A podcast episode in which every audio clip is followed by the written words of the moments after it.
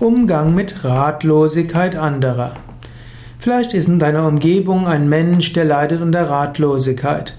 Er weiß nicht, wie es weitergeht. Irgendwie ist die Situation festgefahren. Du willst ihm helfen. Was kannst du tun? Eine Möglichkeit wäre sicher, ihm oder ihr einfach zuzuhören. Eventuell kannst du einfach fragen, in welcher Situation bist du denn? Du könntest fragen, was sind deine Alternativen?